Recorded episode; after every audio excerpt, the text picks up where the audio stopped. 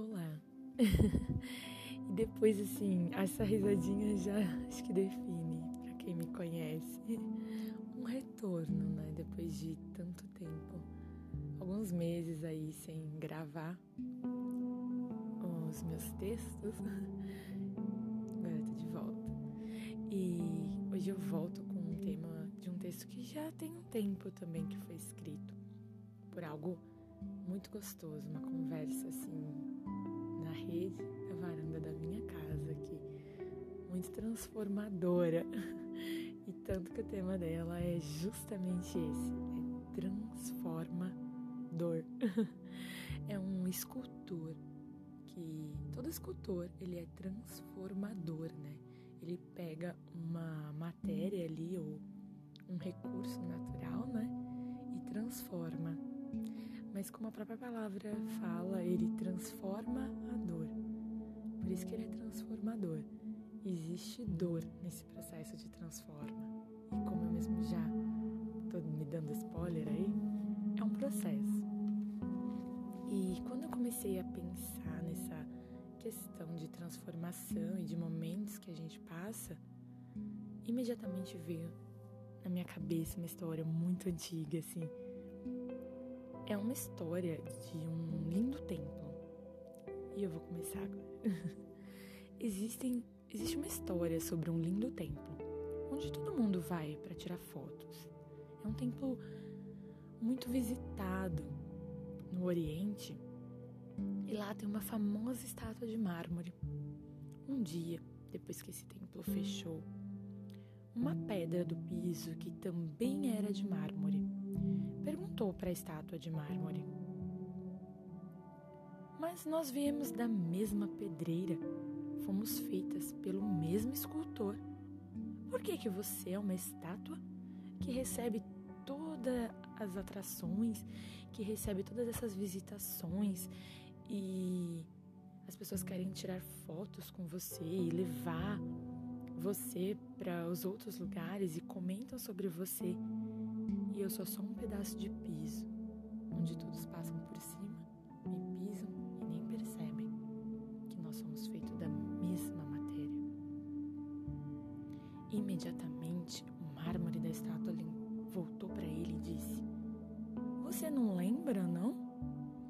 Você pediu para o escultor parar. E você que não queria mais sentir a dor eu passei por centenas de cortes, por horas de trabalho. Por isso, hoje eu sou uma estátua. Quando eu ouvi essa historinha, na hora, pá, assim a metáfora da nossa vida. A vida, né? São as ferramentas e diversas coisas vão acontecendo, incertezas, dores, fracassos, não, traição, uh, nossa, problemas mesmo do dia a dia. São as ferramentas que um escultor maior nos usa para nos esculpir. Isso nem sempre é agradável. Cada coisa que dá errado, cada decepção, cada estresse do dia a dia, as próprias dificuldades, são apenas os cortes que precisamos passar. Então, para algo maior ainda, o piso e a estátua são da mesma matéria, ou seja, vêm do mesmo lugar, vão voltar para o mesmo lugar, vão ficar no mesmo templo.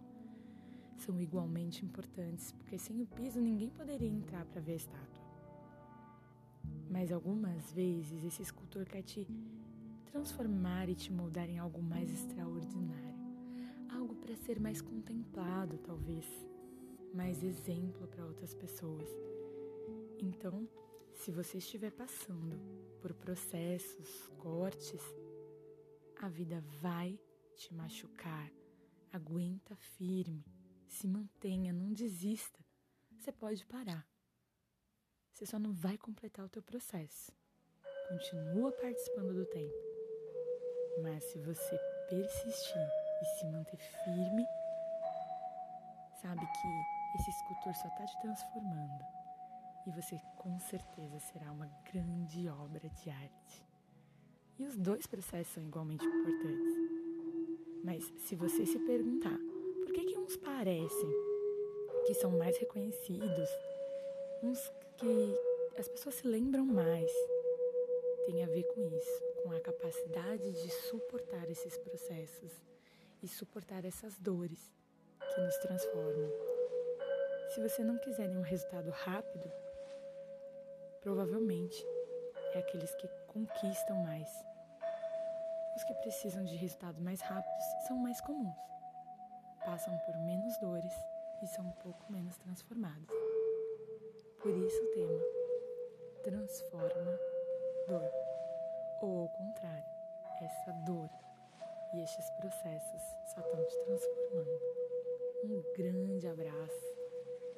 E a, meu pedido é esse hoje, que a gente possa suportar um pouco mais os processos, ser mais pacientes e consistentes em suportar a dor.